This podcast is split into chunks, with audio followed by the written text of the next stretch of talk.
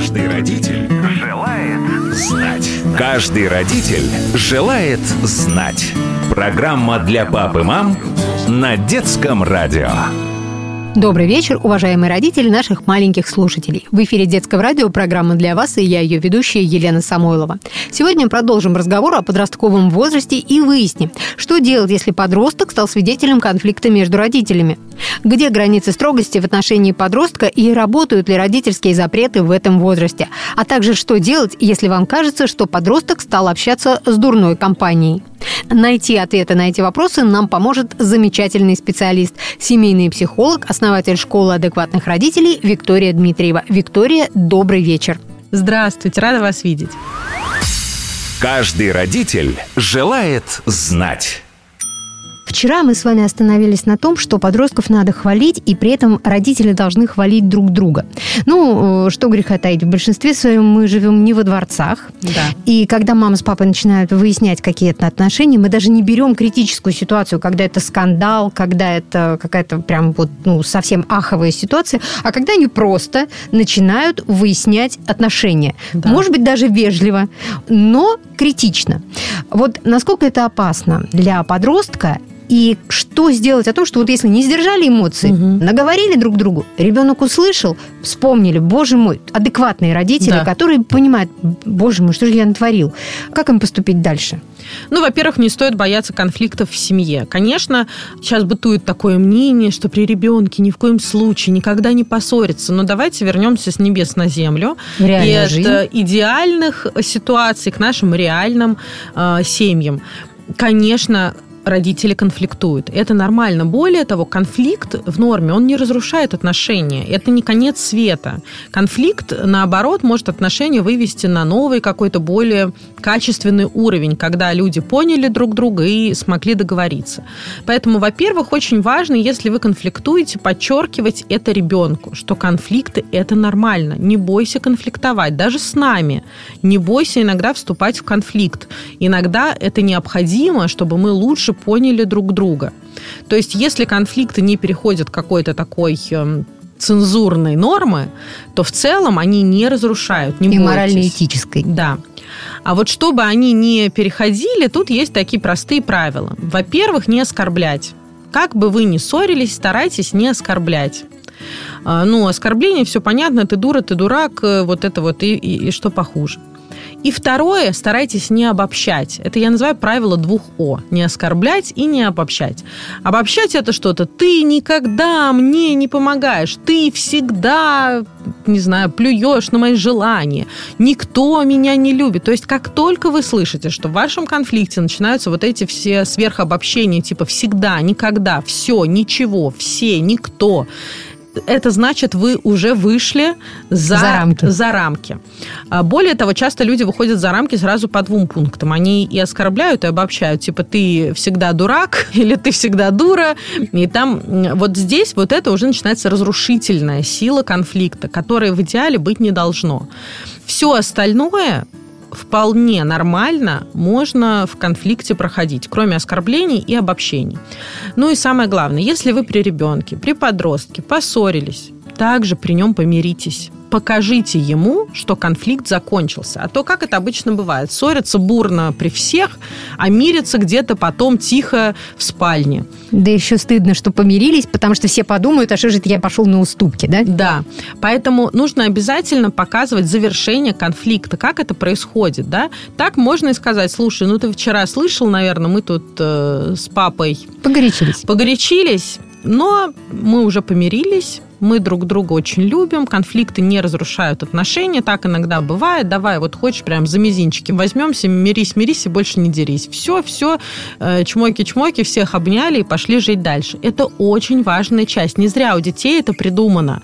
Э, Мирись, мирись и больше не дерись. Потому что, чтобы конфликт не превращался в какой-то бесконечный ад с начала до конца, нужно, чтобы у него было понятное завершение. Чтобы оно было видно ребенку, что вот они поссорились, а потом они помирились и живут дальше мирно. Когда ребенок не видит, и даже когда мы не видим окончания конфликта, для нас это превращается в тягучее такое болото, как будто мы из этих конфликтов не вылезаем, и мы уже не замечаем то хорошее, что на самом деле есть. Поэтому обязательно придумайте какой-то для вашей семьи ритуал завершения конфликта. Это ведь может быть не что-то грандиозное. Это может быть э, папа молча подошел, маму в лобик поцеловал, и все поняли, что все, конфликт исчерпан. Или мама принесла папе любимую чашечку его кофе, там, и все поняли, что все, это знак, что мы дальше живем мирно. Вот научите подростка этим знаком. Более того, это поможет и вам в конфликтах с подростками. Когда кажется, что мы целыми днями ругаемся, он меня не понимает, ну, там, спорит со мной, ни во что не ставит, придумайте ритуал для вас с подростком, который будет означать фактически белый флаг или там окончание всяких э, конфликтов. Ну, тоже любой. Обычно мамы, знаете, какой используют? Это когда мама ругалась, ругалась, орала, орала, все это, а потом в комнату заходит. Че, ужин накрывать тебе? Ладно, давай, иди к столу, и все. И понятно, что это. Но вы придумайте просто какой-то более приятный. И так и скажите, слушай, мне не нравится с тобой ссориться. Я не люблю. Мне на... Ведь на самом деле родителям не нравится ругаться. Я часто своим детям объясняю, что никто не любит ругаться. Это неприятно. И сами родители, когда ругаются на детей, очень страдают от этого. Это кажется, что страдают только дети, на которых родители орут. Но и орущие родители тоже переживают. Поэтому так объясните своему подростку, я не люблю с тобой ругаться, мне это выматывает, мне не нравится. Давай придумаем какой-то ритуал, который вот будет означать, что все, ругань закончена. У нас в семье было какое-то время, когда выбирали такую фразу у нас была, что так, я выбираю любовь и все. И на этом, значит, все знали, что все, конфликт исчерпан. Иногда просто обняться, придумайте какой-то. Это важно, чтобы ваш подросток понимал, что он тоже управляет этой ситуацией, что он не просто заложник этого конфликта, а ведь на самом деле у подростков-то ну, не так много прав. Они же, правда, сильно от нас зависят. Чтобы он понимал, что у него хоть что-то какие-то права есть. Например, право закончить конфликт, закончить ругань какой-нибудь э, милой фразой или, неважно, придумайте, что как только хотите закончить конфликт, начинайте приседать.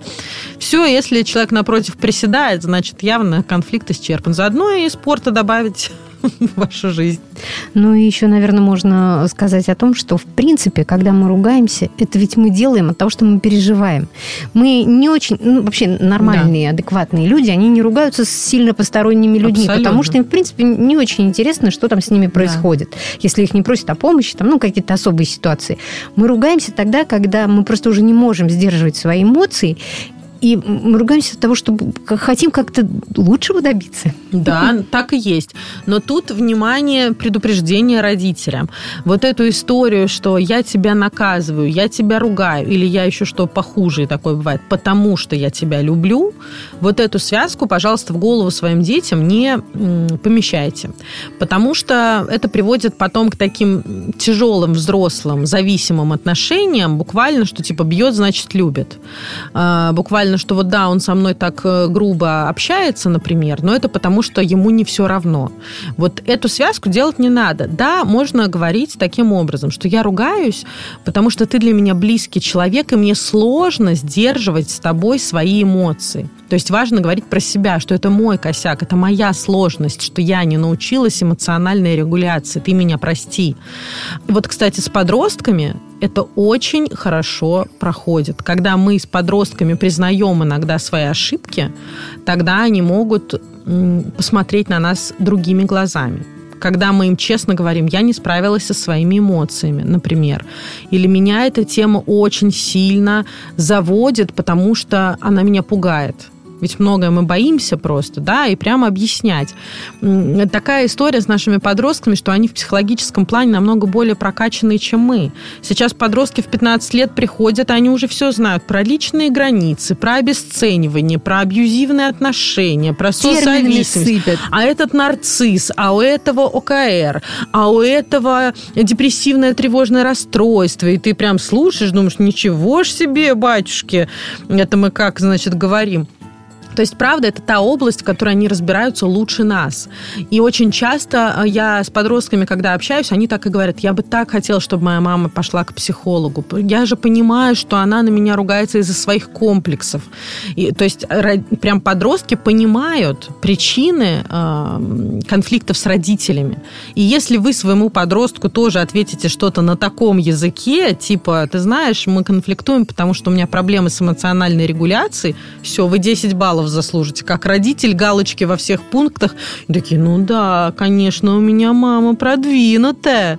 Это вот так же, как раньше было, например, с компьютерами или с гаджетами, что мы научились ими пользоваться, а наши родители нет. И если сейчас мы встречаем пожилого человека, который там в интернете спокойно что-то ищет, мы такие, какой молодец, адаптировался, современный. И вот также наши подростки, если мы разбираемся в психологических каких-то терминах, если мы понимаем свои эмоции, они тоже на нас так уважительно смотрят, думают, а, у меня родители-то еще хоть куда, еще что-то понимают. Очень часто родители, э, когда вступают, в том числе в конфликт друг с другом, начинают детей привлекать на свою сторону. Ну, есть же такое. Конечно. Вот. Нам хочется поддержки, и нам кажется, что так наша армия будет больше, да. потому что же мы, мы же правы. Ну, конечно. Вот это вообще допустимая вещь или э, ребенка не надо привлекать? Ужасная вещь. Э, есть не так много э, ситуаций, про которые я говорю категорично. Да, психология это все-таки такая наука допущений. Мы допускаем, что может быть так, а может быть по-другому. Но в ситуации, когда родители втягивают ребенка, подростка, да даже взрослого своего ребенка уже в свои конфликты, она очень тяжелая для психики. Даже когда нам 35 лет, и наши родители ссорятся и пытаются, значит, нас на чью-то сторону вовлечь, нам некомфортно. Не говоря уже про подростковый возраст, который очень чувствительный. Э, на мой взгляд, крайне важно родителям научиться проходить свои конфликты, не, привлек... не привлекая детскую армию на ту или иную сторону. Потому что ребенка это разрушает, подростка это разрушает, начинают болеть, начинаются огромные проблемы с учебой. А, я работала в некоторых эм, больницах, где лежат подростки с неизлечимыми заболеваниями. И там это очень частая ситуация, когда подросток буквально своим здоровьем решает родительские проблемы пожалуйста, не играйте в эти игры. Если у вас проблемы друг с другом, вы решаете их друг с другом. Подросток, какой бы он ни был умный, осознанный, вам кажется смышленый, вообще не должен в этом участвовать. Ваша задача, как бы вы там в хлам не ругались с мужем или с женой, подростку говорить одну фразу. Мы взрослые, мы разберемся. Мы справимся с этой ситуацией. Это не твоя забота. Вот и все. И ни в коем случае на свою сторону никогда не привлекать. Как бы подло не поступала вторая сторона, вам нужно оставаться нейтральными. А если э, подросток понимает, что вторая сторона поступает подло и сам встает да. на сторону одного или другого родителя. Вот угу. что тогда? Э, в целом это выбор его, э, его никто не привлекал, но даже в этих ситуациях я за то, чтобы родители доносили ребенку, что взрослый мир устроен чуть сложнее. Нам сейчас кажется, что вот он так подло поступает, да, и э, сложно не быть против него и против его поведения, например. Но всегда есть масса нюансов. Поэтому, допустим, если это касается отца, так как говорит, в любом случае это твой папа. У тебя с ним свои отношения, у меня с ним свои отношения. Да, возможно, мы не смогли с твоим папой выстроить такие отношения, чтобы это тебя не задевало. Но я надеюсь, что у тебя будет возможность выстроить с ним свои. Ты можешь с ним общаться, как ты хочешь. Я никогда не буду тебе препятствовать. И это очень важно, чтобы подросток знал, что вы не против Потому что также, работая с подростками, я часто встречаю, что мне говорят, вы знаете, так по папе скучаю, мама с папой развелись, по папе скучаю сильно. Я говорю, а вы не можете видеться или звонить? Говорит, мы можем, но я знаю, что мама расстраивается, когда я ему звоню, и я стараюсь не звонить, чтобы не расстраивать маму. Вот это очень плохая история. Это очень тревожный звоночек. Не делайте ребенка заложником своих эмоций. Вернемся к подростковому возрасту. Да. А, когда ребенок маленький, мы иногда проявляем строгость какую-то разумную, угу например, в ситуациях, когда это касается его безопасности, да, да там не выбегай на дорогу, я кому сказала, да. не выбегай на дорогу. Когда подросток становится подростком, где вообще границы вот эти разумные? Все-таки какая-то же строгость нужна, я не знаю, там не приходи после позже 10 вечера домой. Угу. Можно ли, кстати, вот э, с этой точки зрения, с точки зрения строгости, советовать, с кем ему дружить, с кем не дружить? Угу. Хотя то, о чем говорили вы раньше, что если мы будем советовать э, с кем-то не дружить, он именно с ним и будет проводить время. Да, да я же правильно поняла? Совершенно верно. Ну, могу вам сказать, что подростковый возраст – это то время, когда категоричные запреты не работают вообще. Я предлагаю всем родителям сегодня сделать очень простое упражнение. В первом столбце написать список, что мне категорически запрещали мои родители. И там будет, не знаю, курить, пить алкоголь, целоваться с мальчиками, гулять после 10 вечера, обманывать, не знаю, ну что-то еще. И во втором столбике написать, просто поставить галочки, а что из этого я все равно делал. И вы увидите, что это идентичны списки, что вы все равно делали все, что вам запрещали. Поэтому э, не могу обрадовать вас тем, что вот вы поставите запреты, и подросток такой, а, ну раз нельзя, значит нельзя. Это крайне маловероятно. Иногда бывает, но это большая редкость. Я бы это подчеркивала как исключение из правил. Э, категорические запреты работают только так, что ребенок начинает врать. Ну, вы категорически, допустим, да, есть запрет категорически не приходить домой после 10 вечера. Он все равно будет приходить, просто будет врать, где он был в это время и почему он задержался и прочее, прочее. Или там категорический запрет на алкоголь. Ну, вы, конечно, можете себя тешить надеждами, что он до 18 лет ни капельки алкоголя не попробует, потому что вы запретили. Но прогнозы у меня для вас не радужные. Попробует, скорее всего, все равно, как пробовали когда-то и мы. И поэтому, на мой взгляд, здесь уже начинаются скорее дискуссионные вопросы. То, что я называю правила нашего дома или правила нашей семьи. А, это когда вы садитесь за стол переговоров с подростком и говорите, слушай, для меня есть вот важные какие-то пункты, которые важно, чтобы соблюдались у нас дома, потому что иначе ну, без правил все разрушается. Так же, как если бы а, на дороге не было бы правил, не было бы светофоров, ограничений скорости, все бы ездили в разные стороны, кто как хочет, то были бы постоянные аварии. И именно для того нужны правила, чтобы аварий не было. Вот чтобы у нас в семье было как-то более-менее безопасно, нам, очевидно, нужно придумать какие-то правила, и тут, внимание, родители, важная фраза, что «мне важно твое мнение». Давай ты составишь тот список правил, которые ты считаешь важными для себя. Ну, например, без стука не входить в твою комнату, не решать за тебя, с кем тебе дружить и с кем нет. Ну, что-то, что для тебя прям критично, чувствительно, желательно не больше пяти таких пунктов. А я составлю свои. И давай обсудим, что из этого мы действительно в нашей семье будем применять. Обычно подростки хорошо идут на такие переговоры, когда они понимают, что их мнением реально интересуются. Что никогда на них правила спустили сверху, и никто не спросил, а хочет он вообще так жить или не хочет. А когда мы спросили, когда мы сказали, я понимаю, что у тебя свои требования тоже есть, давай мы их тоже рассмотрим. А, итак, мы обсуждаем правила. Подросток говорит свое мнение, мы свое, и вот мы так в ходе переговоров ищем какие-то компромиссные варианты, объясняя, чем отличается маленький возраст? В маленьком возрасте мы могли просто сказать, на дорогу выбегать нельзя. Нам даже не обязательно объяснять, почему. Мы просто сказали, так надо. В подростковом придется все аргументировать. Обязательно искать смысл. И да, аргумент может быть такой, что почему нельзя приходить после 10 вечера домой? Потому что я боюсь потому что мне страшно. Хорошо, если ты хочешь приходить позже, но давай вместе подумаем, как мы можем сделать это так, чтобы мне было не так страшно за тебя. А тебе безопасно а тебе безопасно.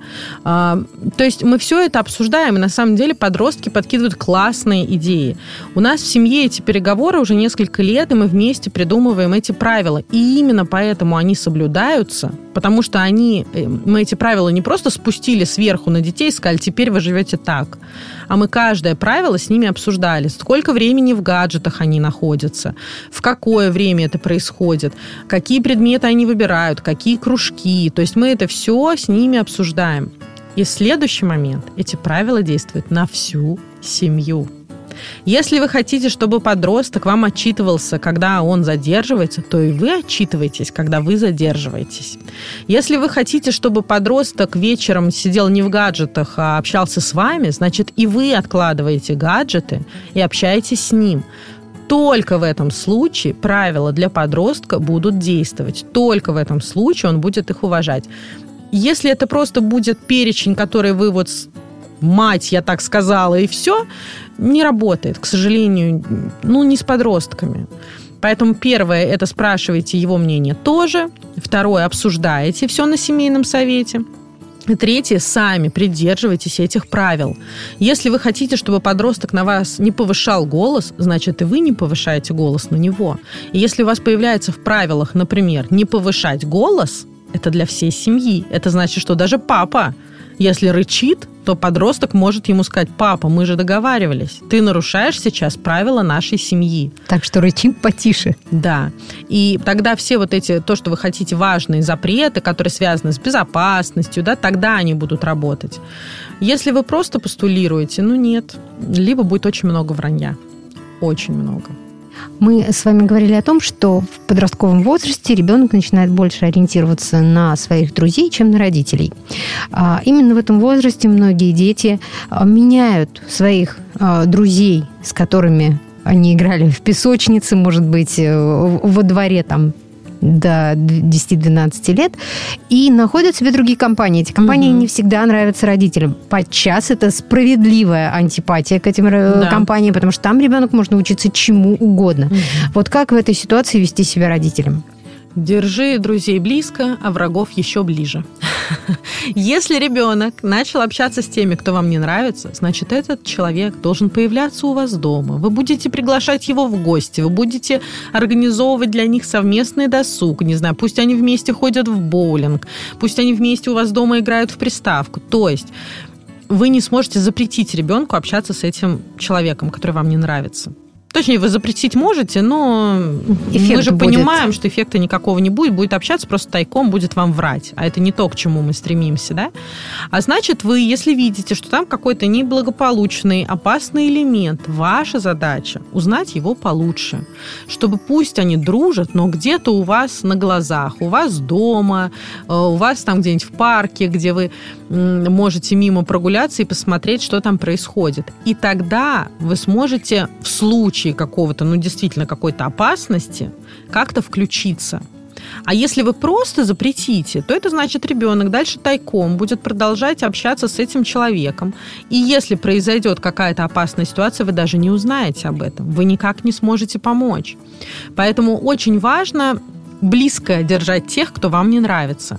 А, а если ребенок э, как бы все-таки не зовет это, ну как бы если это все-таки какой-то опасный человек, ну опасный даже даже другой подросток, который да. опасен для вашего ребенка, и он сам сознательно он не идет на этот конфликт, ну вы приглашаете в гости, а никто не приходит, он говорит, не-не-не, мы вот там вот на улице подальше. Угу. Что делать в этой ситуации? ну, придумывать какие-то классные мероприятия, где вы сможете их лицезреть все-таки. Все-таки познакомиться. Ну, какие-то боулинги, лазертаги, квесты, а, все, что любят э, подростки, заманить какой-то очень интересной штукой, не знаю, для приставки новая игра у вас дома теперь или что-то еще. Но не запрещать точно. Вот смотрите, как происходит. Мы не можем обезопасить нашего подростка от всего. Мы не можем. В принципе, такого варианта нет. Но мы можем выстроить настолько доверительные отношения, что если что-то случится, он не будет бояться прийти и рассказать нам об этом. Если мы просто запретим общаться с этим ребенком, он не перестанет общаться. Он попадет в опасную ситуацию и не придет и не расскажет нам, потому что, ну, мама же говорила, что с ним нельзя общаться. Тогда... Ну, а я не послушался. А я не послушался. Я, значит, пойду и дальше влипну по самые вообще уши. Каждый родитель желает знать. На этом время нашей программы подошло к концу. Напомню, у нас в гостях была семейный психолог, основатель школы адекватных родителей Виктория Дмитриева.